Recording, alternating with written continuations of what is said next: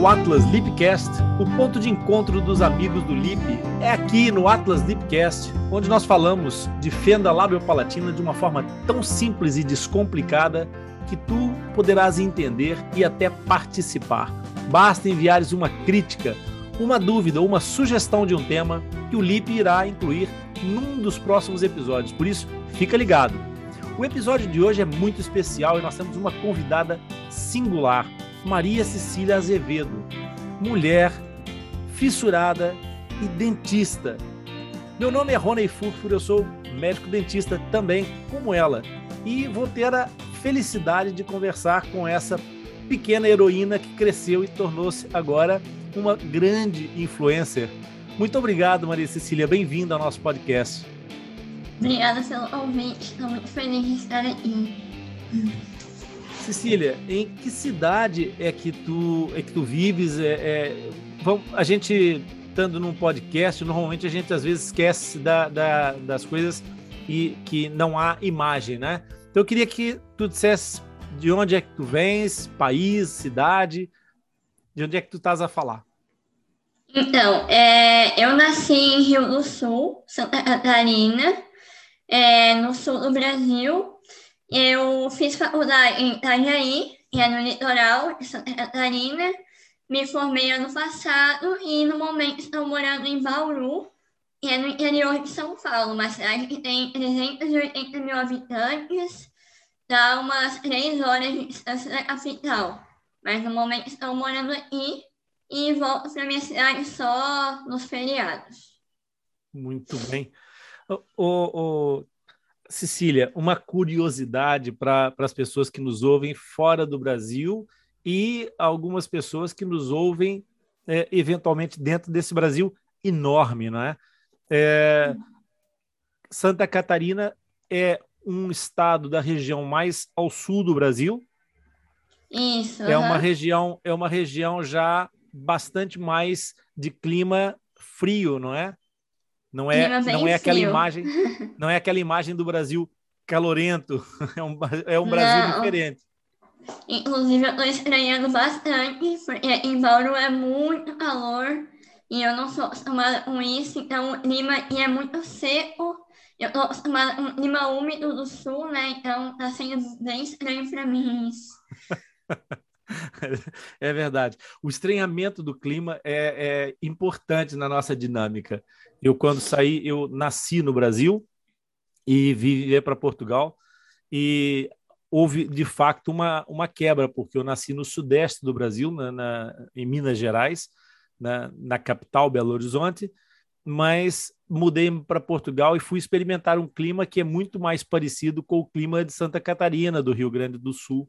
É interessante uhum. que a uhum. gente tem essa, uhum. essa ideia da, da, da, mais chuva, mais, mais umidade, mas quem vive no sudeste, no norte do Brasil, no nordeste do Brasil, tem menos isso. Mas quem vive no norte convive com a chuva todos os dias, não é? Sabes disso. É, em Bauru não chove há muito tempo. O clima está bem seco aqui, está bem ruim. É, o Brasil, nas suas enormes variâncias. Muito bem. É. E, e, lá na tua cidade, é, é Itanhaí, é isso? Não, a minha cidade que eu nasci é Rio do Sul. A Rio do Sul, tá. Isso. Então, em Rio do Sul, vocês têm lá é, algum, alguma equipe é, especializada ou algum hospital especializado para tratamento de, de fissuras ou de fendas labiopalatinas? Não. Inclusive, é, quando eu nasci, é, lá no hospital eu nasci, ninguém nunca tinha visto uma criança com fissura. Então, minha cidade tem 70 mil habitantes, na época tinha uns 10 mil a menos, mas não, não tem nenhum serviço especializado. Uma, o mais perto que tem é Joinville, não sei se vocês sabem onde é Joinville, mas em Joinville tem um centrinho e é especializado no tratamento de pacientes fissurados. Daí eu fui encaminhada para lá e depois fui encaminhada para Bauru, São Paulo, e é a maior referência do Brasil. Acho que é uma das maiores do mundo, Cecília. Vamos explicar é. para as pessoas o que, que é o centrinho que tu referiste. Centrinho de Bauru? o centrinho, você disse que tinha um centrinho em Joinville, não é? É, em, em Joinville era uma subsede do centrinho de Bauru. E no momento, se eu não me engano, não é mais considerado subsede de Bauru. Porém, lá é, se faz um serviço especializado em fissuras também. Não é tão grande como Bauru, é um espaço menor, é, as cirurgias são realizadas em outro hospital, mas tem toda a equipe multiprofissional, tem dentista, médico, é, fisioterapeuta, nutricionista, fono, então é uma equipe multiprofissional também, só que, claro, bem, em número, bem menor que Bauru, né? Certo.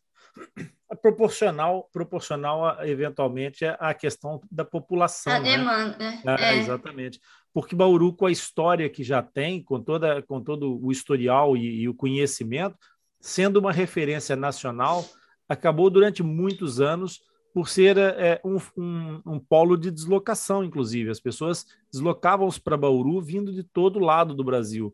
E esse aparecimento desses centrinhos satélite acabou por facilitar um pouco o acesso para as pessoas, a chegada nesse, nesse nível de tratamento que Bauru é, oferecia guardando sempre o carinho é, pela, pela casa mãe, não é? Que é. marca uma marca uma história, não é, Cecília?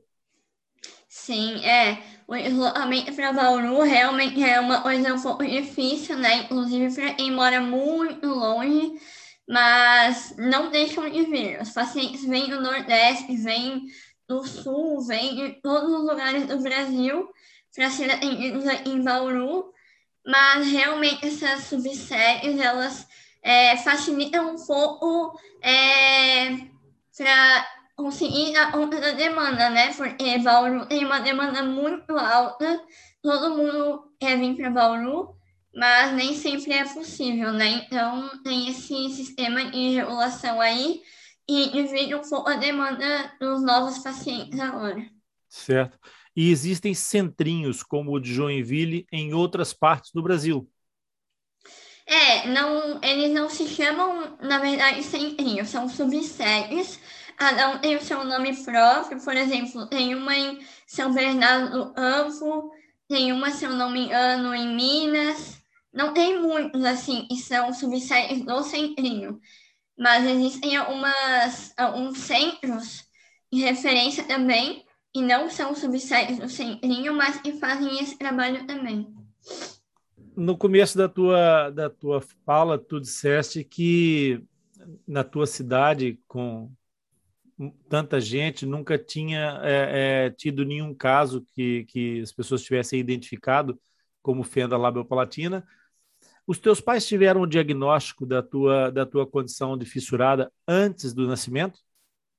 Não, não, eles descobriram na hora que eu nasci, é, porque na época não tinha condições de fazer ultrassom morfológico, não tinha nada disso, né? Então o acesso era um pouco mais precário, então não sabiam de nada. Foi no momento do meu nascimento mesmo, nasci de parto normal, e aí, no momento que eu nasci, as parteiras me levaram para outro quarto, não deixaram a minha mãe me ver, porque elas ficaram assustadas e tudo mais.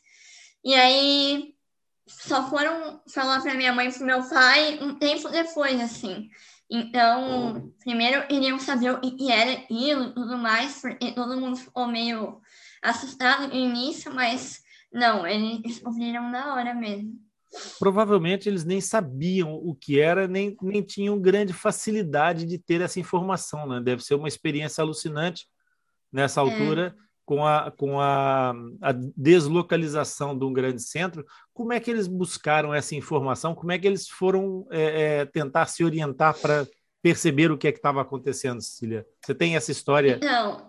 É nos, logo nos primeiros dias de vida, eles foram procurar muita ajuda, né, na Secretaria de Saúde e tudo mais. Então, não tinham informações de como me alimentar, que me alimentar por sonda, né, nos primeiros dias de vida. Então, com oito dias de vida, eu já fui para o centrinho de Joinville. Então, lá, e meus pais receberam todas as primeiras orientações e tudo mais, né? Então foi bem no início mesmo, e é uma semana de vida, basicamente. viajaram comigo até Joinville e lá foi e receberam todas as primeiras informações, porque na minha cidade mesmo ninguém tinha informações, sabe? De como cuidar, como alimentar e essas coisas. Então foi buscando em Joinville mesmo. E aí depois de Joinville eu fui caminhada para Bauru, mas aí foi um, mais alguns meses de vida. Certo. E, e como é que foi esses primeiros oito dias em relação à tua alimentação? Tu sabes se conseguiram amamentar-te no peito da mãe? Se foi Não. a alimentação... É, foi por sonda. Meus pais meio que adaptaram uma sonda lá para eu conseguir me alimentar, mas eu nunca amamei no peito da minha mãe, nunca consegui porque eu era fissurada bilateral, né? E todo meu palato era aberto. Eu não conseguia fazer esse movimento de sucção antes da cirurgia, né? Então, não consegui me alimentar por, por meio de mamada no peito, só por sonda mesmo. E aí eles adaptaram lá meio uma mamadeirazinha, sabe? Pra eu conseguir me alimentar. Ai, meu Deus. Que coisa, que coisa linda. Que coisa linda. É a capacidade de, de, de, de criação né, dos pais, a, a, a ideia de exatamente de resolver uma situação com base muito mais na intuição do que propriamente na informação.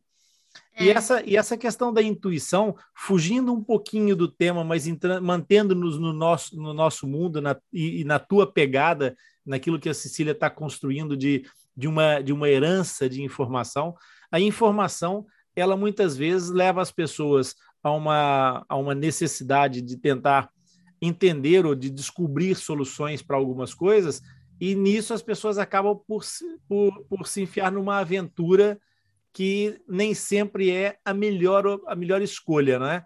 No caso, por exemplo, do, dos cuidados com a saúde oral, é, há, muita, há muitas coisas que as pessoas inferem, que entendem intuitivamente e que não são necessariamente o melhor caminho, não é verdade? É, sim. Na, na área que é, que... a divulgar, Tens alguma, alguma lembrança assim, de alguma coisa que a gente pudesse atirar agora para as pessoas que nos ouvem desse gênero de mitos urbanos, de, de ideias erradas que as pessoas concebem porque, ah, se calhar é assim? Olha, não tem muitas coisas, mas tem algumas coisas que falam ali no hospital, por exemplo, é, de, ah, porque a criança nasceu fissurada, né? E aí eles ficam falando, ah, porque a mãe fez isso durante a gestação e não sei o quê. E a gente tenta sair desse caminho, né? Falar mais sobre a ciência mesmo, genética, enfim. E outras coisas que comentam ali também, que é a ah, criança fissurada não amamenta, mas amamenta sim, consegue, consegue se amamentar no peito, são alguns casos e não tem como, mas principalmente depois da cirurgia de lábio e falar, a criança consegue mamar no peito.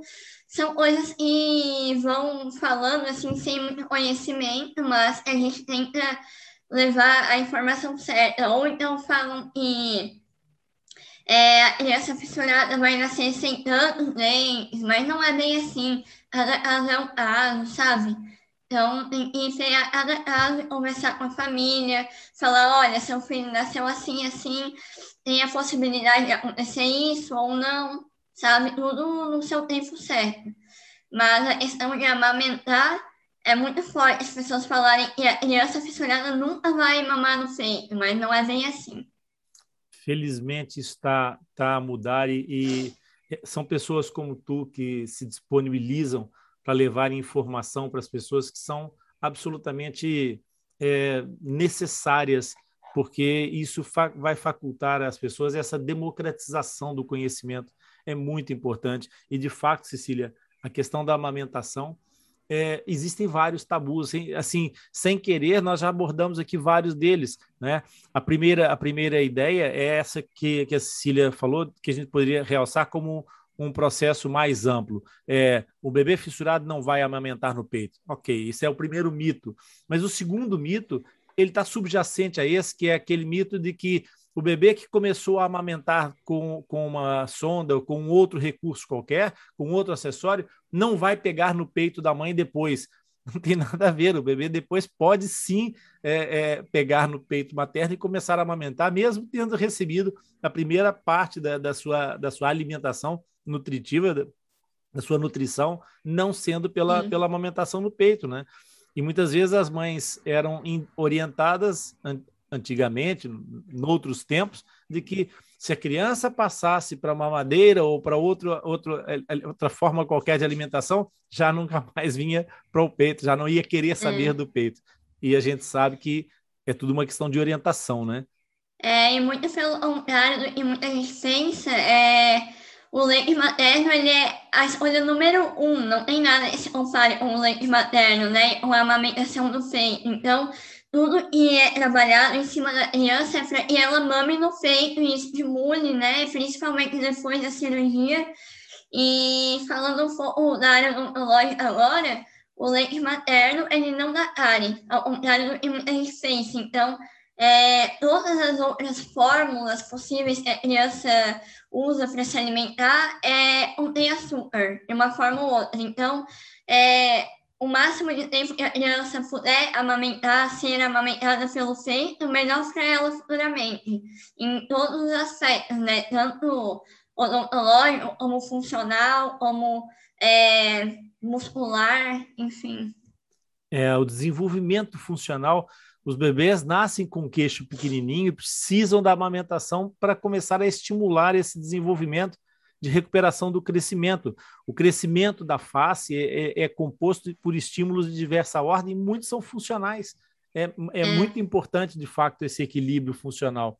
Cecília, aquilo que, que a Cecília disse é que nasceu com uma fenda bilateral, então é, a fenda afetava o lábio bilateralmente e era uma fenda que, que a classificação de espina traduz como transforame, ou seja, é uma fenda que ia desde o lábio até o palato mole, ou seja, toda a estrutura da cavidade oral foi acometida isso. pela fenda. Havia uma interrupção completa dos tecidos, não é isso? Uhum.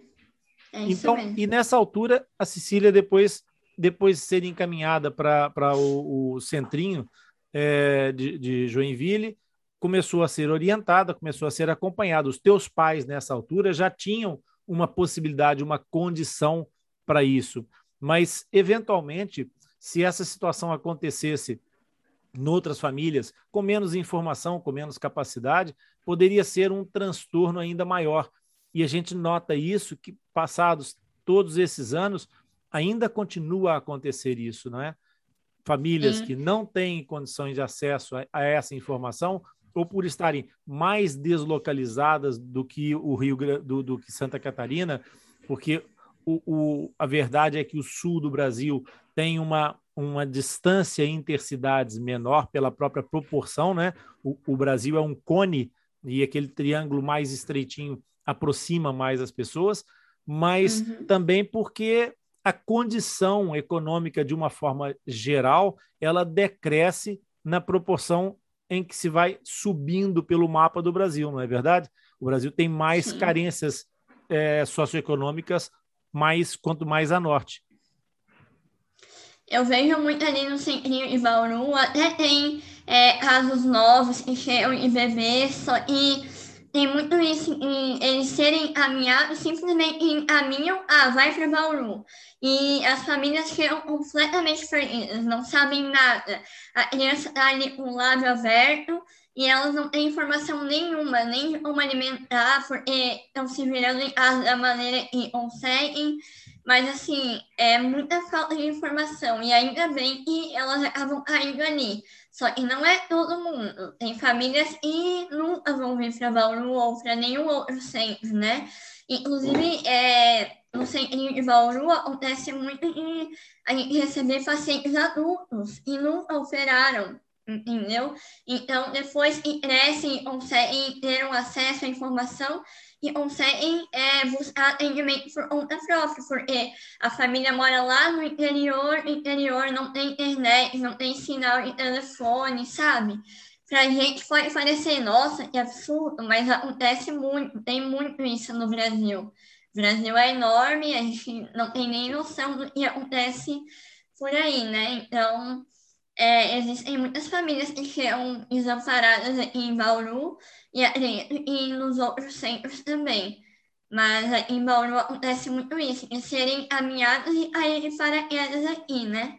Mas aqui a gente faz toda, todas as orientações possíveis para que a criança tenha o melhor rendimento possível.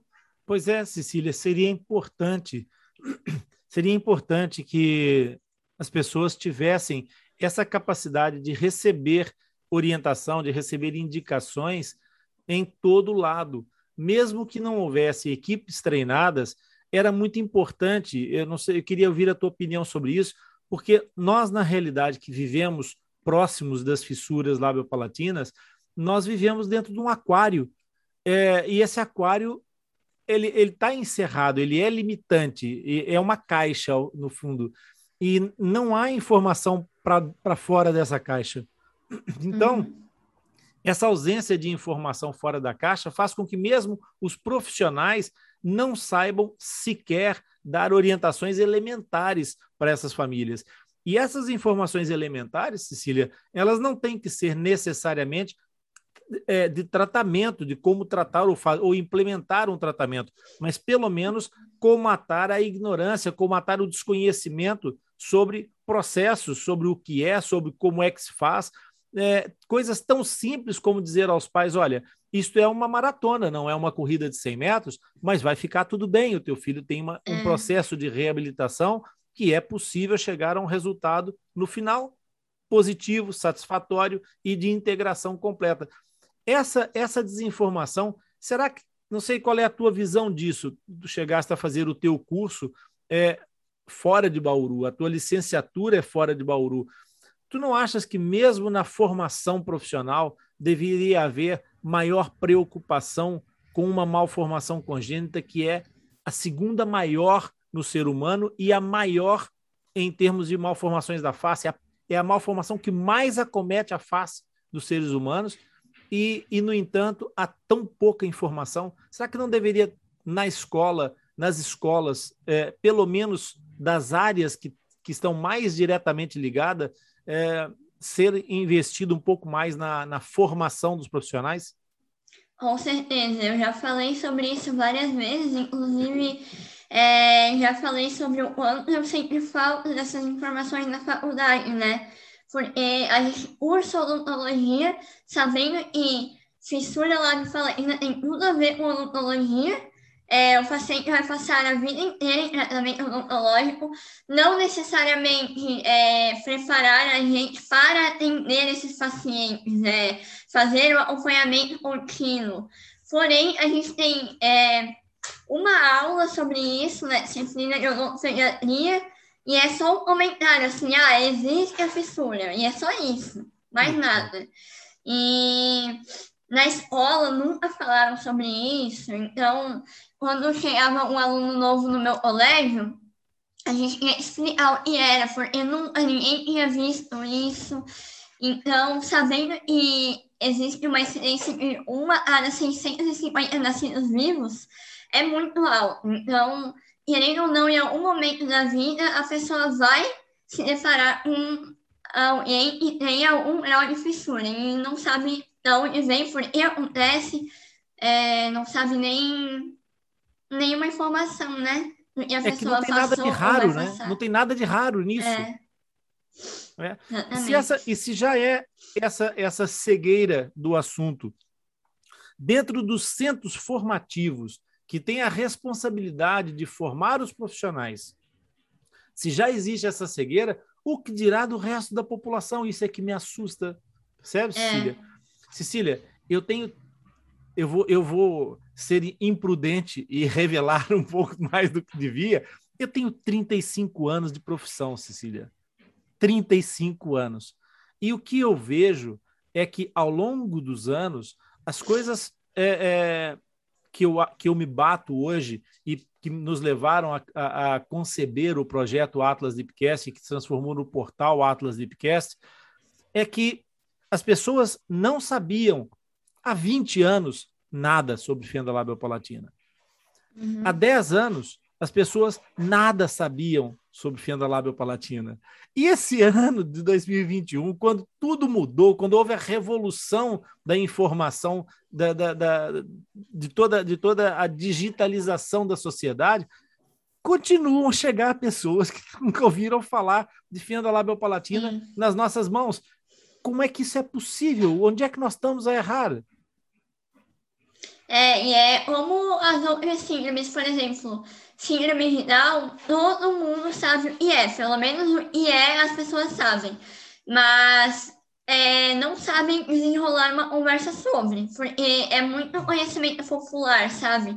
Então, o básico do básico, as pessoas não sabem o que é fissura, tipo, por que acontece, por que a criança é, não tem ausente, por que a criança fala, tem a fala fanhosa, por que isso? Ninguém sabe.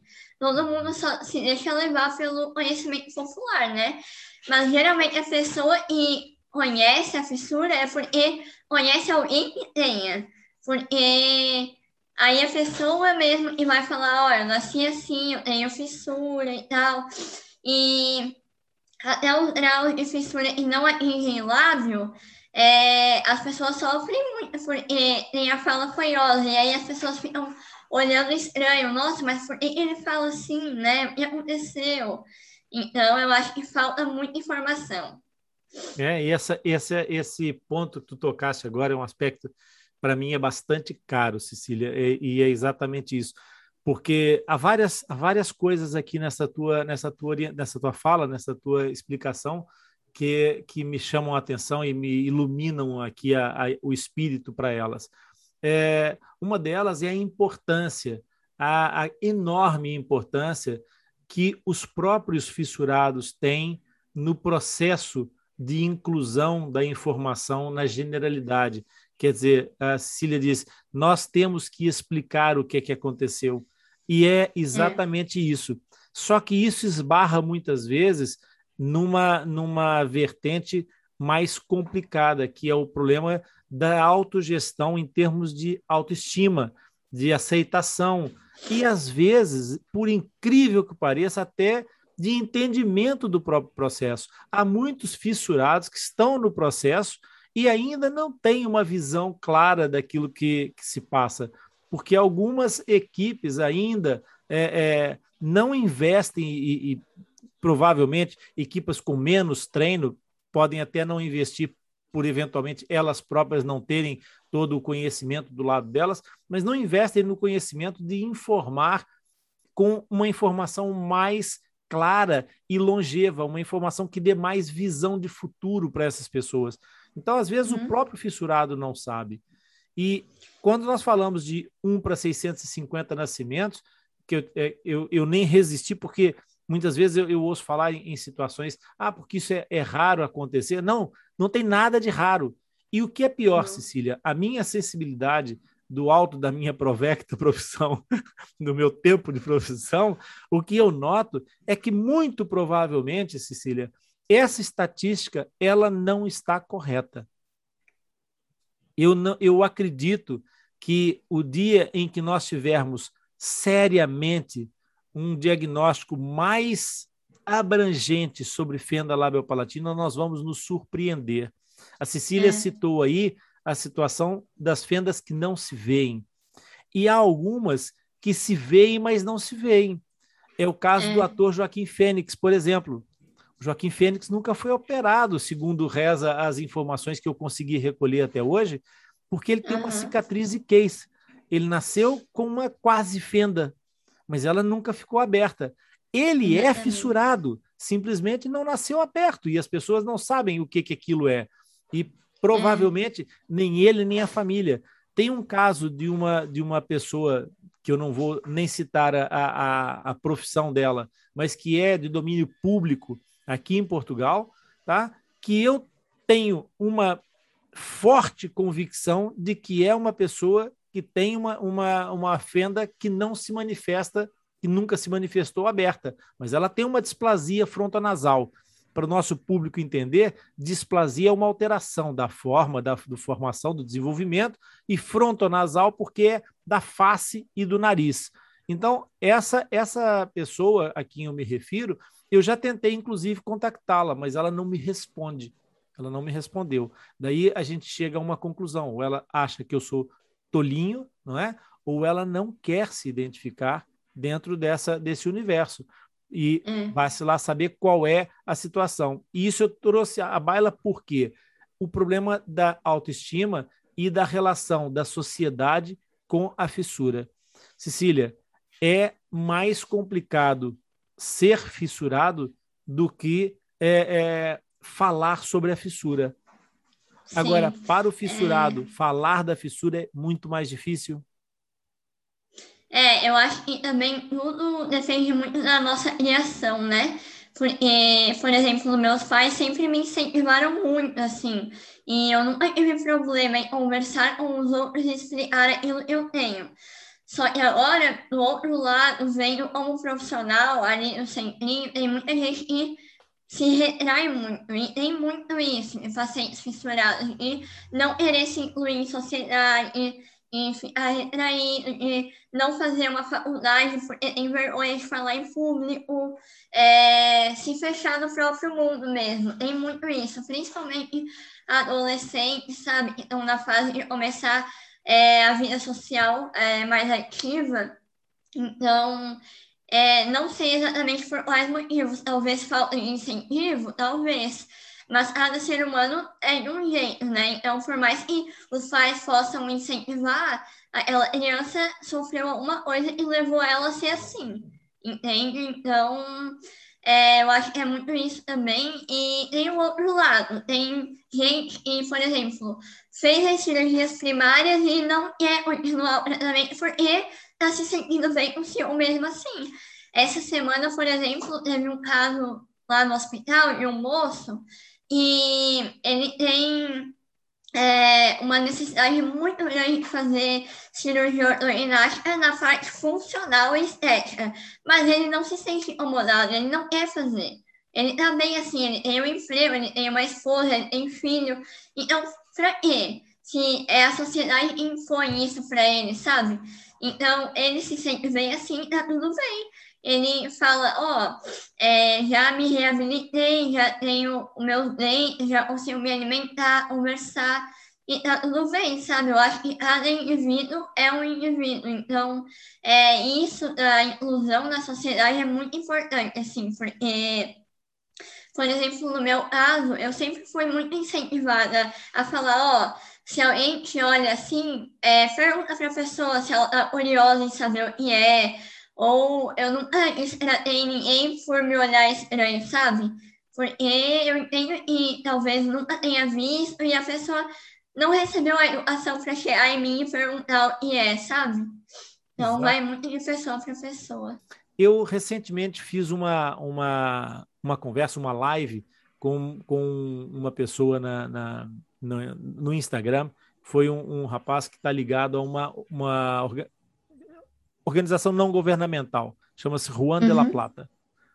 E conversando com o Juan, eu acabei por ter uma, uma ideia muito, muito interessante. E eu queria aqui, nesse momento, te convidar para a gente começar a integrar um, o embrião desse projeto. Um dos sinais patognomônicos da fenda labiopalatina é a palpação da apófise palatina posterior. A palpação da apófise palatina posterior, quando não é encontrada, ela pode não significar uma fenda, porque a pessoa pode ter uma apófise muito pequenininha. Mas o fato de ter a apófise determina que não há ali uma, um processo de, de, de, de fissura. Agora, havendo uma, uma, um recesso na região da apófise palatina posterior, nós temos e, é, uma, uma suspeita clara que deve ser investigada de uma fenda palatina.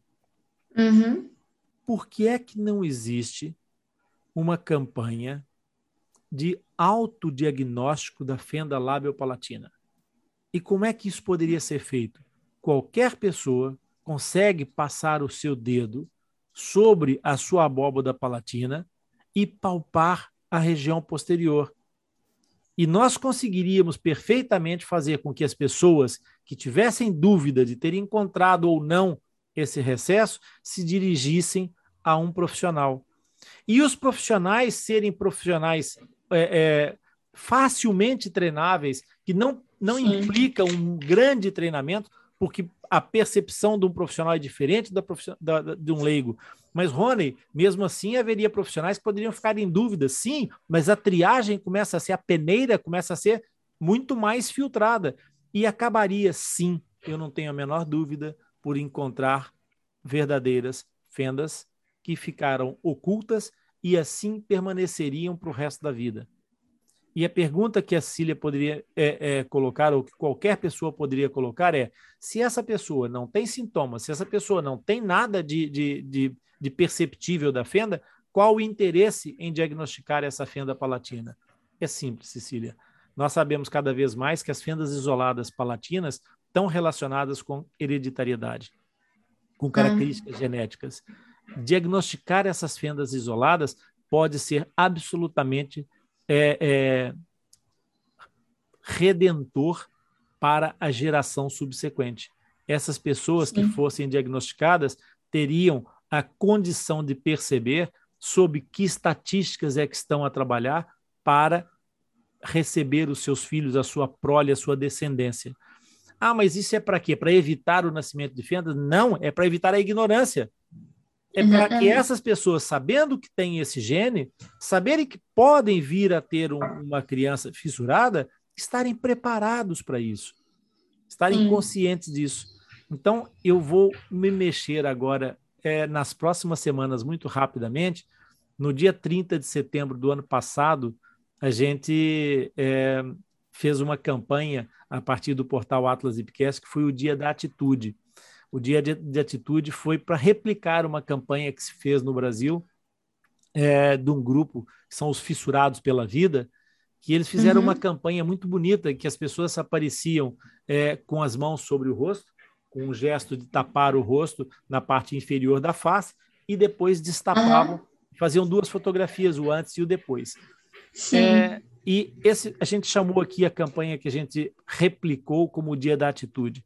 E eu acho que o dia 30 de setembro poderia ser um, um dia marcado exatamente para isso, para de aqui em diante é, a gente fazer uma campanha, ter um dia de referência e fazer uma campanha sobre a palpação do palato, colocar todo mundo a enfiar a mão na boca, apesar da Covid, bem lavadinha, desinfetada, uhum. tudo bem, mas que as pessoas fizessem a palpação da sua, da sua, do seu palato e fazer uma, um pré-diagnóstico ou uma inferência diagnóstica sobre a fenda do palato. E eu queria te convidar para participar desse grupo é, é, de, de, promoção dessa, dessa, dessa situação para apostarmos nessa, nessa conscientização da sociedade. Eu achei uma ideia muito legal. Achei muito incrível. Até porque pensando aqui, é, no meu caso, é, não existe nenhum caso diagnosticado de fissura na minha família. Então, vai saber se não está subdiagnosticado, né? Exatamente. É, me, Alguma vez os teus pais casos. foram avaliados, Cecília? Alguma vez alguém fez a palpação, pelo menos, do palato dos teus pais? Eu acho que não. Eu posso te dizer que esta semana que acabou, está a acabar agora, eu encontrei dois pais sem fissura com filhos fissurados de casais diferentes, um, no caso, um pai e no outro caso, uma mãe, com um recesso palatino posterior. Uhum. Dois casos. Numa Nossa, semana. deve ser muito mais comum do que a gente imagina, né? Essa é a grande preocupação. Que a, a, genética da fissura é bem alta, né? É autossômica dominante. Então. Autossômica então... dominante, exatamente.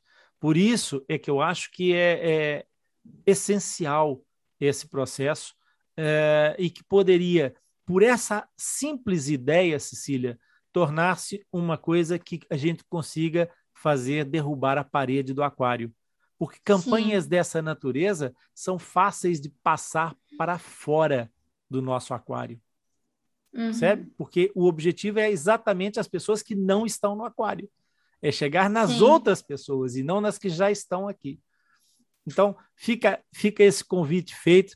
Assim que eu, que eu constituir o grupo de trabalho, uhum. tu vais receber um convite. a gente vai se reunir, vai reunir uma, um, um, grupo, vai ser rápido, tá? Porque a gente vai ter que começar uhum. a fazer uma, uma divulgação. Esse ano vai ser menor, no ano que vem vai ser maior, e assim eu espero que depois, depois que o tio Rony já não esteja, que essa, essa onda já seja tão grande que seja imparável, tá? Vou tentar fazer, vou tentar deixar esse hum. legado como, como o tio Gastão e o Omar fizeram com o Centrinho. Voltando para ti, Cecília, agora que já, já derivamos, desviamos um pouquinho. Cecília, então, tu nasceste com uma fenda é, bilateral, uma fenda transforamen, vai em toda a estrutura oral. Quantas cirurgias é que tu já fizeste, Cecília? Já fiz seis cirurgias. É meu tratamento atrasou um pouquinho porque eu fazia as cirurgias em Bauru, né?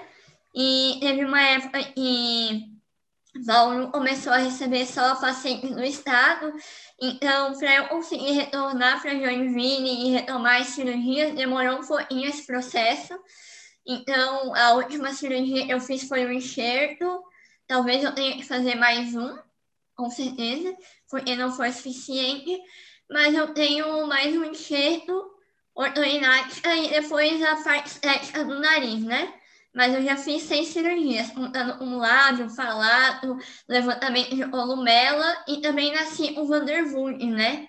Que é uma uhum. síndrome associada, é síndrome e mais o maior incidência de associação com, com a fissura e é as duas focetas do lábio inferior.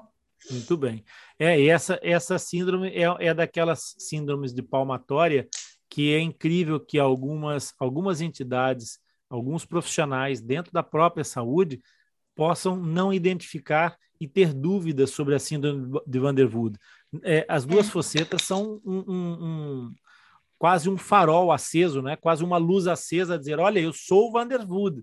E, e mesmo é. assim, as pessoas depois ainda não colocam essa realidade para os pais é, e, e, como tu já disseste muito bem, quando tu diz eu tenho eu tenho as focetas, eu tenho a, a fenda do palato, a síndrome do Van der Wood é autossômica dominante.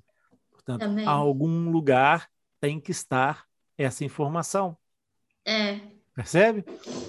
Por isso, se ela apareceu aí, é porque ela veio de algum lado e tem que ter vindo muito provavelmente bilateralmente tá? Bastante possível que isso aconteça. Bom, nas tuas cirurgias, tu falaste num aspecto que é muito frequente, muito recorrente nas dúvidas no Atlas Lipcast, as pessoas fazerem perguntas sobre o enxerto ósseo. Cília fez uhum. um enxerto ósseo e disse assim: Eu vou ter que fazer outro porque não foi suficiente. Eu tento explicar e desmistificar isso muitas vezes para os pais, que é a ideia que as pessoas têm de que é, o enxerto ósseo pode ter rejeição é, rejeição não se aplica quando o osso vem do próprio paciente, mas há uma razão para ter essa perda óssea. Tu, como profissional, pode hum. explicar para os nossos, nossos ouvintes? Então, é, no meu caso, o, não foi rejeição. O lado enxertado está perfeitamente íntegro, é, formou a óssea, a lâmina, mas não foi conseguido enxertar os dois lados por da minha estrutura. Então, o osso que foi removido não foi suficiente e no momento transcirúrgico não quiseram abrir o outro lado da estenia. Então, decidiram enxertar um lado para depois enxertar o outro. Eu fiz essa cirurgia lá em Joinville, né? Então, é, aqui no centro de Bauru, hoje, não se faz ou enxerto e não seja autógeno. Autógeno é dizer remoção do osso do próprio corpo, e em Bauru se faz com dois tipos, ou o osso do mento, que é do eixo, ou o osso da estenia. O maior quantidade sendo removida da estenia, porém, quando o paciente já é adulto, já tem uma, uma estrutura um pouco mais aceitável para a remoção do mento, é feito do mento também. Mas é. O mento, para quem não viu a, o teu gesto, é o queixo, a pontinha Isso. do queixo. Isso. E o índice de rejeição é basicamente nulo.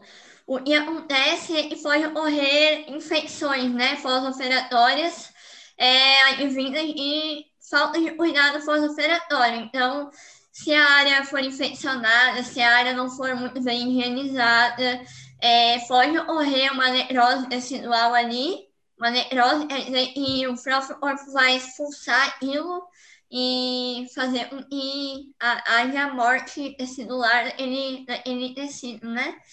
Mas, assim, é, em pouquíssima quantidade isso ocorre. Geralmente, quando é enxerto autógeno, em pouco tempo esse osso ele é regenerado e ele fica, forma uma óssea muito bem adequada para poder haver movimentação ortodôntica no local. Fantástico. Obrigado, Cecília. Que lição uhum. fantástica. E é isso que a gente tem que realçar para as pessoas. É, o cuidado da higiene oral não é só para evitar cáries dentárias, gente. É, higiene oral tem influência em, várias, em vários aspectos, tem influência a nível sistêmico, mas no caso do fissurado, essa, essa questão da higiene oral ainda tem um plus, que é exatamente o fato de ter um meio bucal que é naturalmente povoado por, por uma microbiota, por germes, por micro-organismos, bactérias, etc. E essa, e essa gente toda, essa população toda, não pode habitar a ferida cirúrgica. Mas uma ferida cirúrgica é o ambiente mais propício para a instalação dessas, desse, desses micro-organismos. Então, o cuidado pós-operatório pode ser absolutamente determinante no sucesso do enxerto ósseo. E outra coisa bonita que tu acabaste de chamar a atenção, que é a, aquela dose que eu adoro de realismo, de realidade. Hoje já, já, já existem estudos sérios, importantíssimos. Uma das pessoas mais importantes nesse estudo faz o favor de ser minha amiga, que é a Daniela Franco Bueno. Ela faz um trabalho fabuloso com o desenvolvimento de células-tronco. Já há cirurgias é, realizadas com desenvolvimento de biomateriais a partir de células-tronco, que vão eventualmente substituir o problema da, da, da crista ilíaca. Porque aquilo que a Cecília disse, é, e não sei se toda a gente consegue ter essa, essa percepção, não sendo profissionais, é que o volume de osso que vem da crista ilíaca vem da parte interna da crista ilíaca. Não se corta como se fosse um pedaço de pão, um pedaço da crista ilíaca para colocar na zona da boca. É escavado por dentro da crista ilíaca, aquela parte esponjosa de dentro do osso, e é essa parte que vem para fazer a construção da crista alveolar. Então, muitas vezes, e para pessoas com uma constituição muito delgada, muito fininha, é, a crista ilíaca é proporcional, então essas pessoas têm um volume de crista ilíaca menor, o que significa menos disponibilidade de material doador.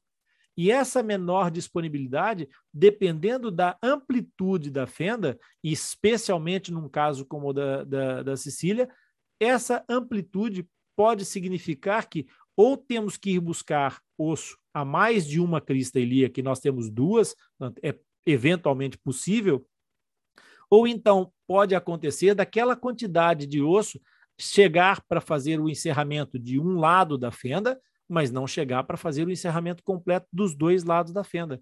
Então, a equipe é que tem que decidir, e cirurgia tem isso, né, Cecília? Cirurgia tem que começar e acabar. Não é como uma restauração dentária que ficou complicada, não deu, coloca um curativo e vai embora, na semana que vem você volta e a gente termina. Não, na cirurgia começou, tem que acabar o cirurgião não tem, não tem segunda volta. Né? Então, esse é um aspecto muito importante que as pessoas têm que perceber que, com, com essa característica, muitas das decisões tomadas no transcirúrgico podem ser importantes e têm que ser assumida pela equipe. E isso já traz para cima da mesa um outro tema para a gente falar, que é a equipe, a, a multidisciplinaridade que se implica. Né? Então, voltando só para essa para concluir essa história, a, a, dose de realidade é que o centrinho de Bauru, o centrinho de Joinville são, são estruturas preparadas, adaptadas, que estão focadas no tratamento de reabilitação de fissuras, ainda faz transplante autógeno, ainda retira osso do próprio organismo para colocar na zona da fenda. Ainda não é infelizmente, uma realidade, aquilo que poderá vir a ser no futuro dos biomateriais. Por enquanto, o enxerto ósseo ainda é soberano pela, pela doação do próprio paciente para si próprio. Mas depois, o que conta muito nesse processo, e a Cecília já levantou o véu da noiva antes da, da, da, da boda, é exatamente a movimentação ortodôntica, né, Cecília? Sem dentes, a fenda vai voltar a reabsorver. Não porque há uma reabsorção de rejeição, mas porque não havendo função, não há estabilidade, porque ali não era suposto ter osso. Exatamente. É. A Cília já está em tratamento e... ortodôntico há quanto tempo? Olha, eu fazia lá em Joinville, né? Eu era acompanhada na parte ambulatório lá. E aí eu estava há, um, há um, quase dois anos um aparelho, mas sem função, porque falta enxergar do outro lado, né? Então eu vim para Bauru, aí removeram todo o meu aparelho e fizeram um novo planejamento. Então eu estou movimentando na área e já tenho enxerto e preparando para o próximo. Então já estou, acho que Olha, uns 10 anos um aparelho, mas não só na área da fenda, né? Porque tem que fazer expansão, é, alinhar os inferiores também para preparar para a autodidática.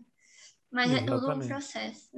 É, esse é outro aspecto importante que as pessoas às vezes perguntam assim: ah, mas quanto tempo dura o tratamento ortodôntico? É aquela visão muito do tratamento ortodôntico clássico, né? Das pessoas que não têm fenda, em que parece que a ortodontia a ortodontia, como a medicina, tem sofrido muito com a mercantilização. Então, agora parece que é uma corrida desenfreada para ver quem faz em menos tempo, como é que resolve as coisas em menos tempo e, e esquecem-se do preço que tem que pagar por isso. Mas no caso da fissura, no caso da fenda palatina, nós não podemos correr contra o tempo, porque a biologia é soberana. Na realidade, é em todo lado, tá, Cecília? Só que é, as pessoas não querem deixar passar essa imagem porque é preciso vender mais um aparelho né? Mas a biologia ela é soberana e ela não evolui na velocidade da tecnologia. Então, os tratamentos ortodônticos são longos. A Cecília já tem aparelho há 10 anos e vai continuar a fazer ortodontia. Cecília está a fazer um tratamento ortodôntico e vai continuar a fazer mesmo depois dos 10 anos.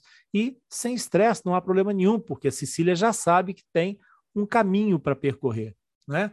Cecília, quando tu chegaste à adolescência e não foi assim há tanto tempo, por isso tu sabes dar indicações.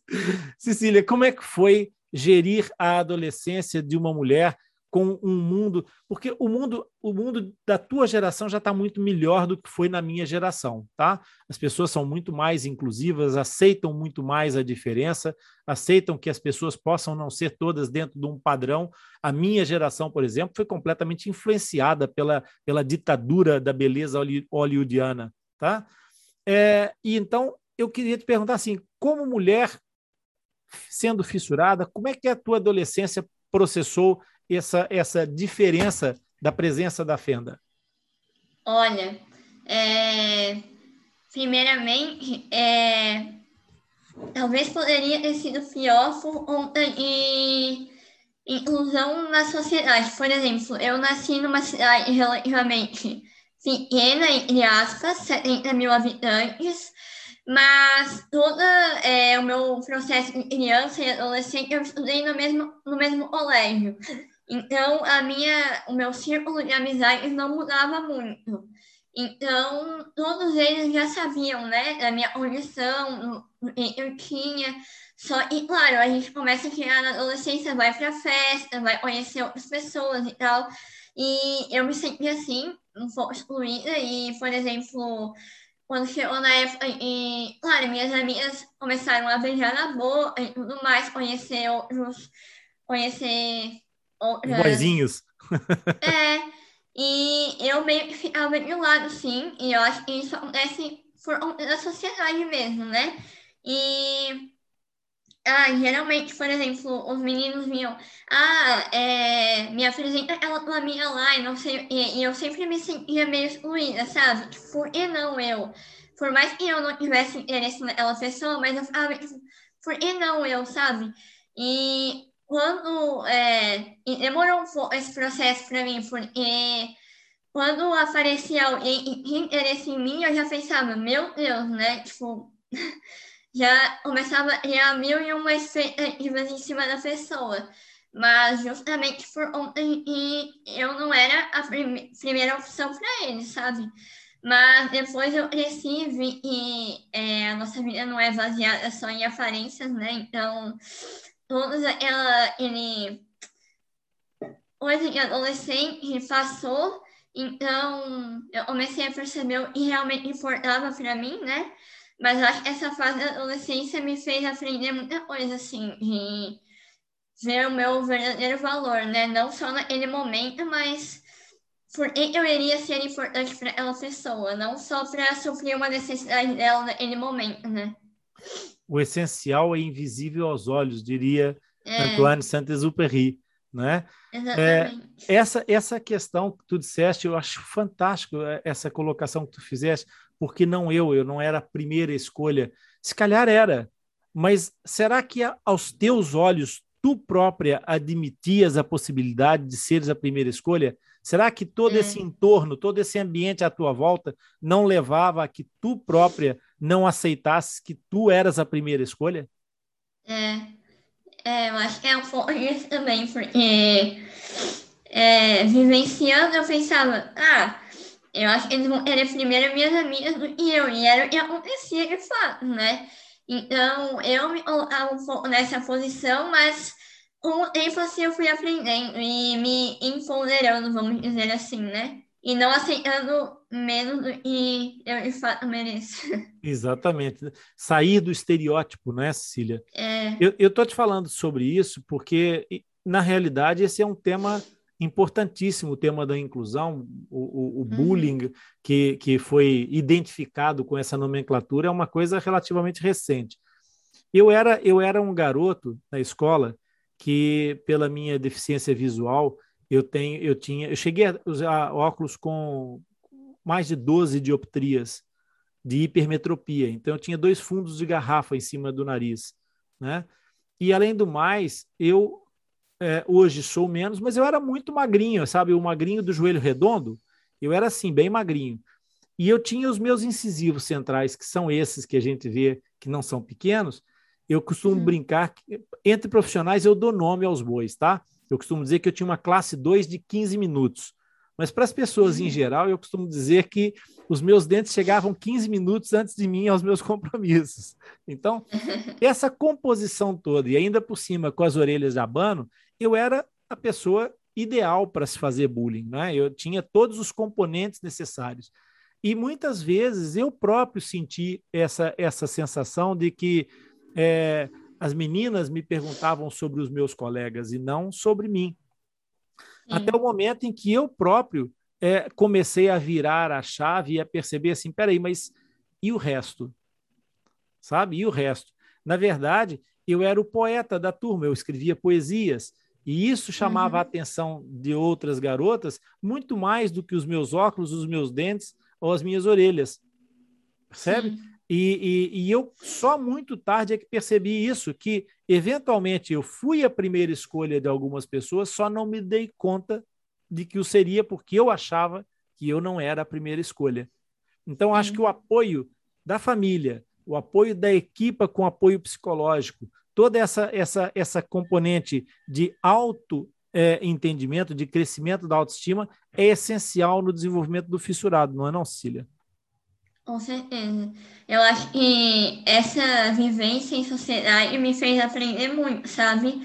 E também estar do lado de pessoas certas, né? Porque não adianta a gente estar do lado de amizades, a gente acha que são nossas amigas, mas estão ali só para usar aquilo para se beneficiar, né? Então, eu aprendi muito isso também.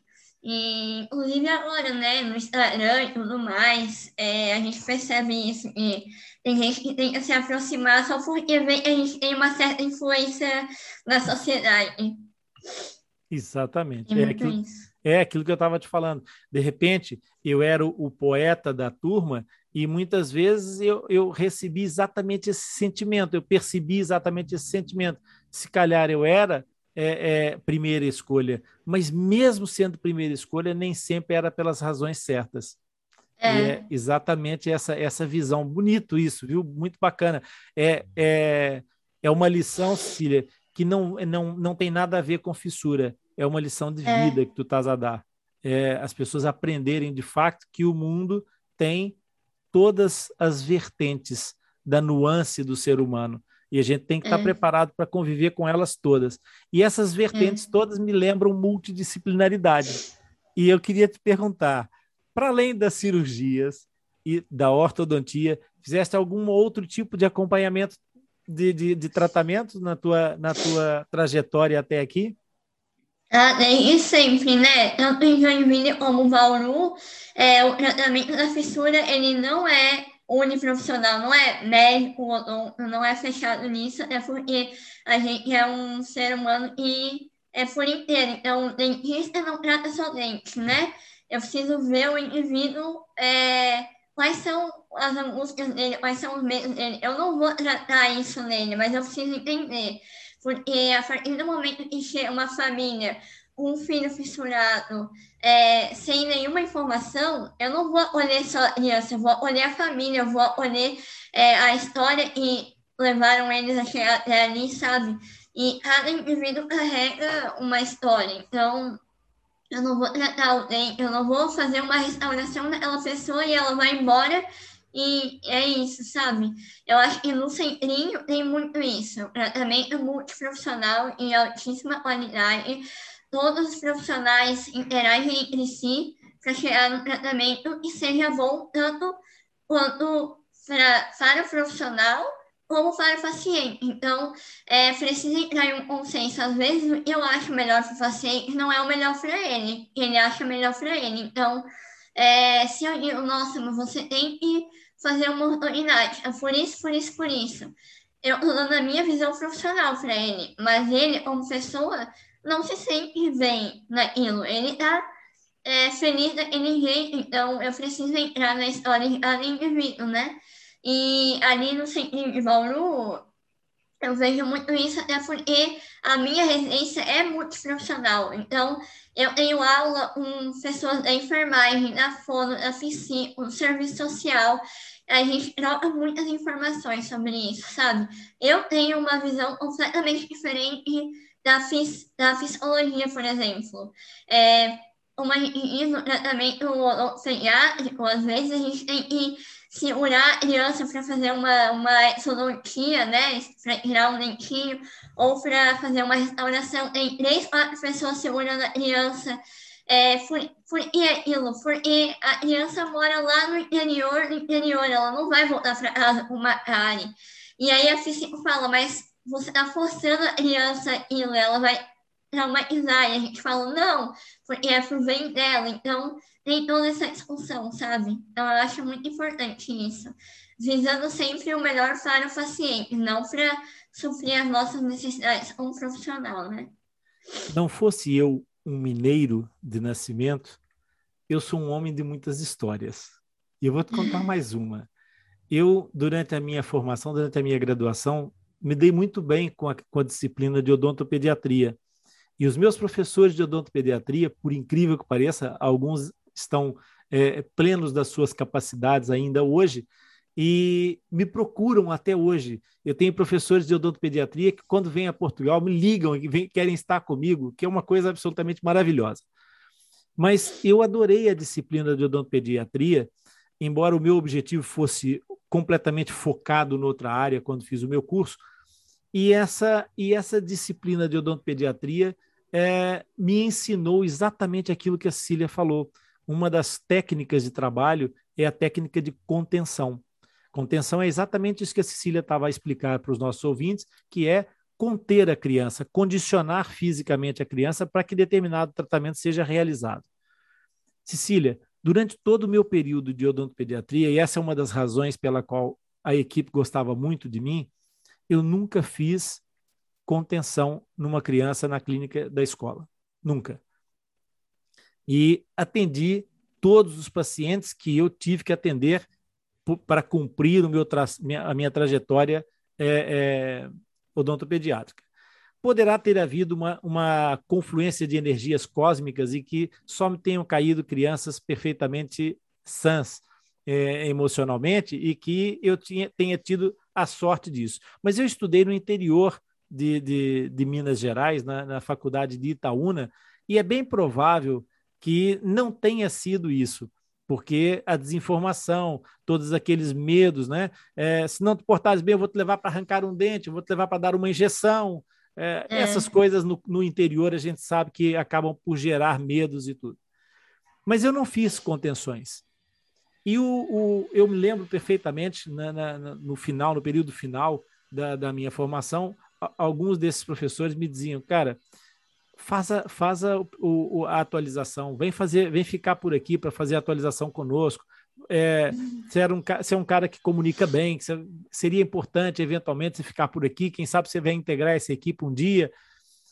E, mas eu não queria realmente fazer pediatria. E eu disse assim, cara, eu, eu não, não, não vejo muito isso na, no meu futuro, é, até porque eu não sou, não, não vou fazer contenção em crianças. E isso não vai ser compatível com o trabalho de vocês. E eles disseram assim, Rony, você não fez contenção até agora. Você tem muito pouco tempo de clínica, estudante. Então, um dia, se você continuar a fazer pediatria, você vai fazer contenção, não tenhas a menor dúvida. Não levou muito tempo, tá, Cecília? É, no meu segundo ano de clínica privada, eu tive que fazer contenção. E eu descobri uma coisa incrível, que é aquilo que os professores ensinam: a contenção não traumatiza realmente. É não. É possível fazer e não deixar uma sequela, pelo menos até onde o conhecimento da, da, nossa, da nossa ciência ia nessa altura, quando eu fazia contenção. E tudo funcionou às mil maravilhas, porque eu passei a usar a contenção como mais uma ferramenta. E eu um dia deixei de fazer odontopediatria definitivamente, porque eu não era mais capaz de fazer contenção. Sabe quando é que isso aconteceu?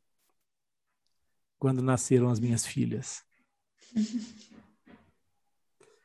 Nesse dia eu deixei de fazer contenção. Não sou capaz. Então, Cecília, é, é, é interessante isso, porque é, é de fato uma ferramenta, tá? mas ela não está ao alcance de todos. Eu admiro quem consiga é. fazer isso, mas é, é preciso ter uma preparação muito para além da preparação técnica, uma preparação emocional para fazer isso. E acho, acho que essas, essas questões são, são abrangentes. E eu gostei muito de te ouvir falar sobre essa abordagem holística da, da, da dentária. Porque ser dentista não é tapar buraco, né, Cecília? Ser dentista é. não é cavar buraco e tapar buraco. E essa preocupação com o diagnóstico, com o entendimento de que há mais do que um dente, de que há uma pessoa que tem dente e não um dente com duas pernas, é importantíssima. Eu fico muito feliz de ouvir uma jovem é, uma, uma médica dentista, no caso no Brasil, uma odontóloga, é, que está no, seu, no começo da sua, da sua jornada, falar dessa forma. Me dá uma sensação de que há luz no fundo do túnel. E eu te agradeço em nome da medicina, da medicina dentária, é, por, por existirem pessoas como tu. É, vai fazer muita diferença na vida de muita gente. E por essa abordagem, Tu falaste no, na, na, na profissão várias vezes, mas a gente não falou sobre elas, que é o outro pé desse tripé que nós já citamos: a cirurgia, a odonto e a fono. fono. Fizeste fono, não fizeste? Fiz fono por muito tempo. Inclusive, a fono é o que me permite falar dessa forma hoje. É, ainda tenho né, uma hipernasalidade porém ela vai ser corrigida depois que eu fizer a cirurgia ortognática. Então, é, para quem não sabe, a cirurgia ortognática, ela vai avançar minha maxila. Então, o F aqui atrás vai aumentar. Então, o escapular provavelmente vai aumentar. Então, eu voltarei a fazer fono depois da ortognática. Talvez pensar em uma prótese de falato, porque no centrinho existe essa possibilidade também, né? Mas a fono me ajudou muito, assim, desde neném. E hoje eu percebo que a fono também não faz milagre. Não é o, a meia hora eu fico na fono e vai resolver os meus problemas. Então, eu tinha que fazer em casa os exercícios e tudo mais. E Claro que a minha voz ainda tem muito para melhorar, mas eu vejo que se não fosse a fonoterapia, é, acho que o, o meu, a minha hipernasalidade talvez fosse bem maior e a minha aceitabilidade também, né? A minha própria voz talvez não fosse da maneira que eu vejo hoje. Eu consigo me comunicar perfeitamente com as pessoas assim. Exatamente. E, e, as pessoas que estão a ouvir o podcast e que não veem nenhuma imagem conseguem perceber, entender a tua comunicação pela expressão oral. Isso é fabuloso Sim. e é preciso chamar a atenção desses dois pontos que a Cecília realçou aqui. Em primeiro lugar, fonoterapia não é um trabalho individual, ou seja, não é a fonoterapeuta que faz o trabalho, é a equipe. É. E qual equipe? A equipe é a fonoterapeuta e o paciente. E o trabalho de família, casa né? É, e o trabalho de casa é muito mais importante do que a própria sessão de fono, porque na sessão Sim. ela ensina e depois em casa trabalho, trabalho e trabalho. Não é, é. verdade? E é isso. As pessoas podem não perceber que a, a, a fala da Cecília tem características importantes de eu chamar a atenção para que toda, todas as pessoas que nos ouçam consigam entender essa, essa questão. A Cecília, não tendo o palato, ela teria uma dificuldade em canalizar o ar para a produção das articulações. O que, que são articulações? São os encontros de estruturas que fazem com que o som reverbere de forma específica e produza determinado som. Então, nós, para fazermos determinados sons, temos que articular estruturas, temos que fazer o encontro dessas estruturas de alguma forma específica. Então, a pressão do ar dentro da cavidade oral muda o som de acordo com a estrutura que se encontra. Se nós encontrarmos os dois lábios, nós vamos produzir um som de explosão pontual, como da letra P. E se for essa, esse ar preso pela língua contra o céu da boca, nós vamos ter um T. E, então, essas, esses, essas é são as diferenças. Como a Cecília não tinha capacidade de criar pressão intraoral pelo processo de não ter o céu da boca íntegro, então há uma dificuldade em criar essa pressão. A Cecília poderia não ter referência de como é que se produz essa articulação, porque ela não conseguindo uhum. fazer o som, não aprendia essa situação. Como é que se faz a articulação? Aqui entra a terapeuta da fala ou a fonoaudióloga. No Brasil é fonoaudióloga, em Portugal é terapeuta da fala, tá, Cecília? Uhum. Então, uhum. essas profissionais vão ensinar ao paciente fissurado quais são as estruturas e quais são os pontos articulatórios. E hoje a Cecília, mesmo com o escape nasal, consegue produzir a fala que nós conseguimos perfeitamente inteligir, conseguimos perfeitamente entender, porque ela articula corretamente e na observação do nosso vídeo, quem estiver a ouvir o podcast e quiser rever essa entrevista, e vale a pena, eu recomendo vivamente, vai poder perceber exatamente essa dinâmica de como a Cecília articula os sons, de como ela vai buscar esses encontros, apenas só não o faz naqueles sons em que ela não tem possibilidade de fazer. Todos os que ela tem estrutura competente para fazer, ela treinou e os estabelece. Nos outros, onde a estrutura não é não está capacitada para fazer, ela faz sons que são nós chamamos de compensatórios. Então, uhum. todos esses processos, depois, ela já citou isso, poderão melhorar com a utilização de uma prótese prótese que nós chamamos de prótese obturadora do palato. E quem quiser saber mais sobre isso, vai ao canal do YouTube do Tio Rony. A gente depois vai colocar aqui um, um, um, linkzinho e vocês vão poder ouvir falar e entender um pouco mais sobre prótese obturadora do palato. Fica esse convite. Cecília, continuando aqui na tua saída, na tua, na tua questão, quando é que surgiu então na tua cabeça esta este bichinho, uma pessoa que vivia dentro de uma realidade de componentes médicas, de tratamento, de uma sobrecarga de tratamentos gigante. Quando é que surgiu o bichinho? Hum, eu quero ser dentista. Uhum. Eu não consigo nem lembrar o ano, porque é desde sempre, assim. Eu lembro e na minha formatura do pré, da pré-escola, eles falaram, eles falavam o nome da pessoa e falavam, ah, quando crescer quer ser e o meu já falaram, Maria Cecília é dentista. Então eu tinha seis, sete anos. Então, desde sempre, assim, sempre isso. E foi por toda essa admiração mesmo, né? E eu sempre tive pelos profissionais dos centrinhos, tanto de Bauru como de Joinville, que são apaixonados pelo que fazem, né? E, claro, trabalhar com paciente fissurado é muito específico. Não é, por exemplo, ser ortodontista e trabalhar com todos os tipos de ortodontia.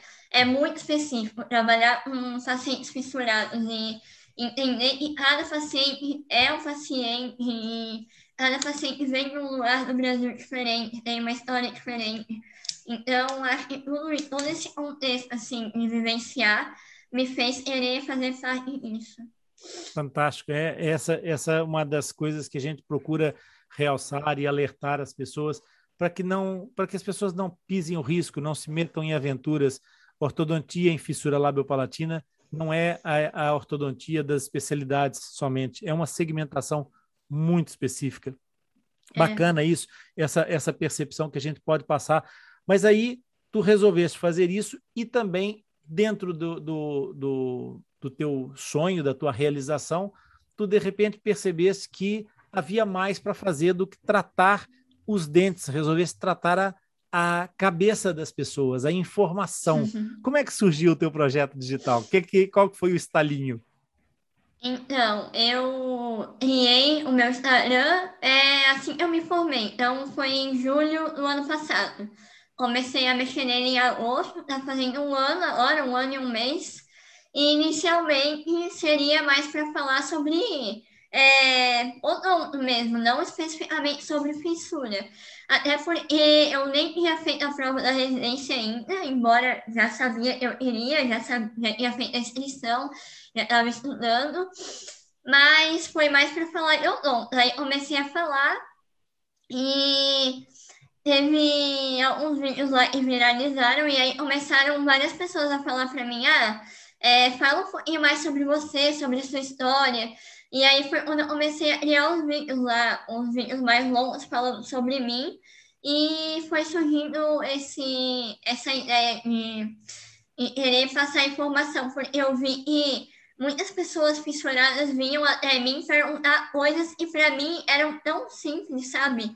Cara, daí eu fiquei, caraca, como é que essa pessoa não sabe isso, sabe?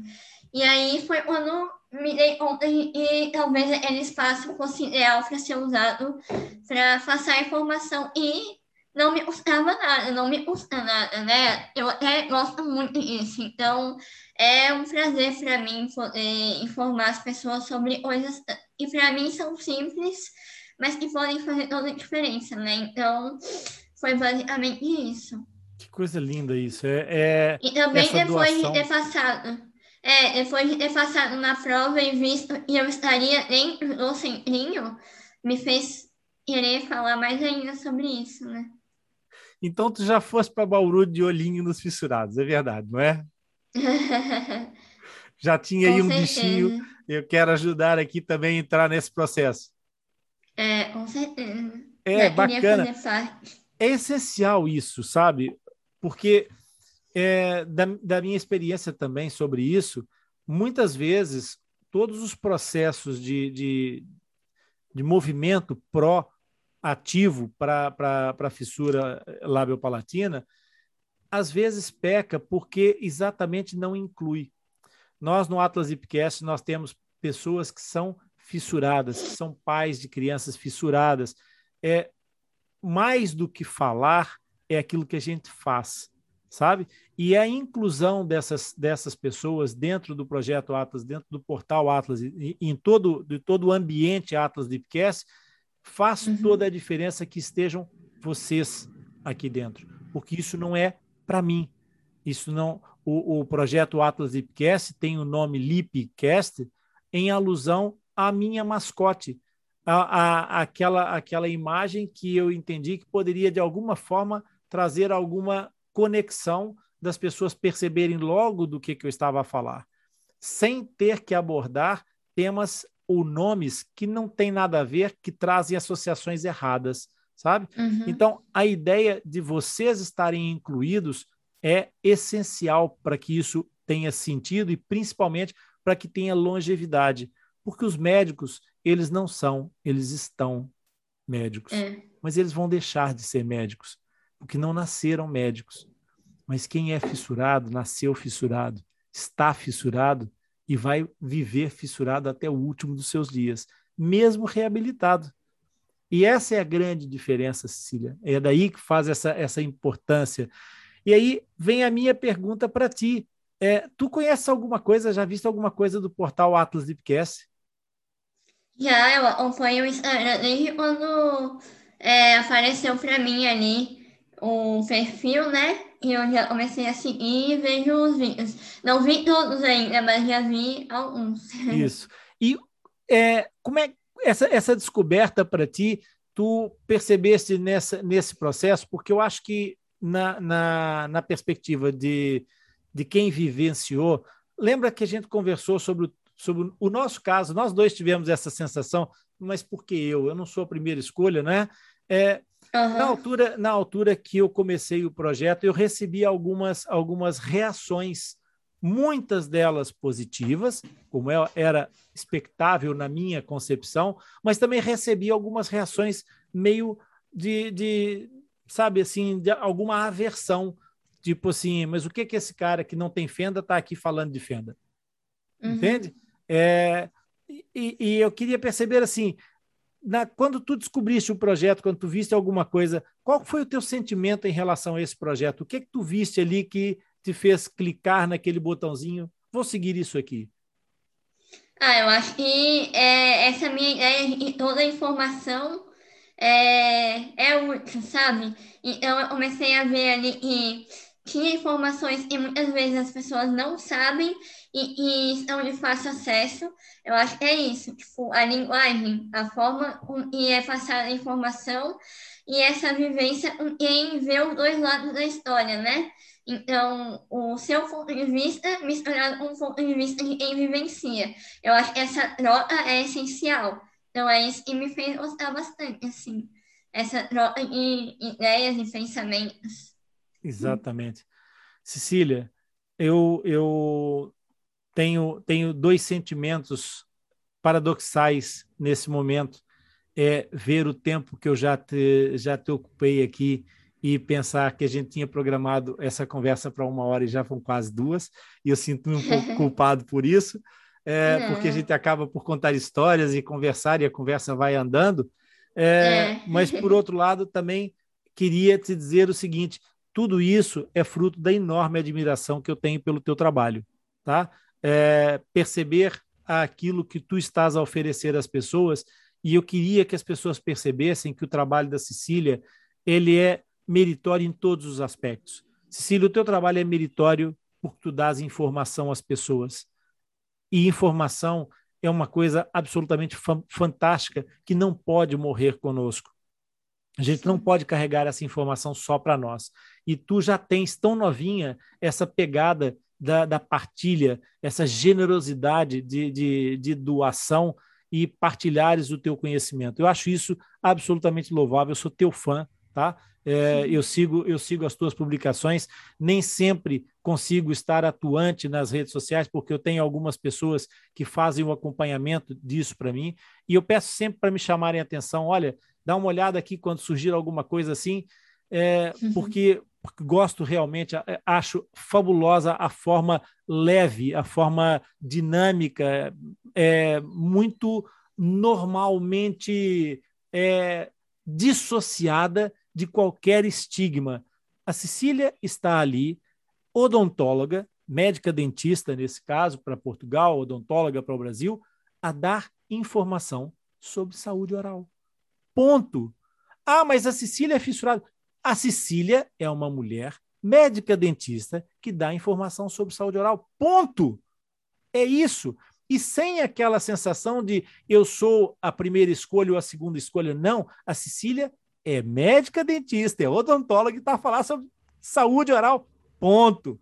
E no dia que a Cecília quiser falar sobre fissura labiopalatina, maravilha, a Cecília vai falar sobre fissura labiopalatina. E é a doutora Cecília a falar. E se a Cecília quiser falar como Cecília, porque não nasceu doutora e nem vai morrer doutora, tem a é. legitimidade, é. tem a autoridade para poder falar sobre a fissura labiopalatina na primeira pessoa.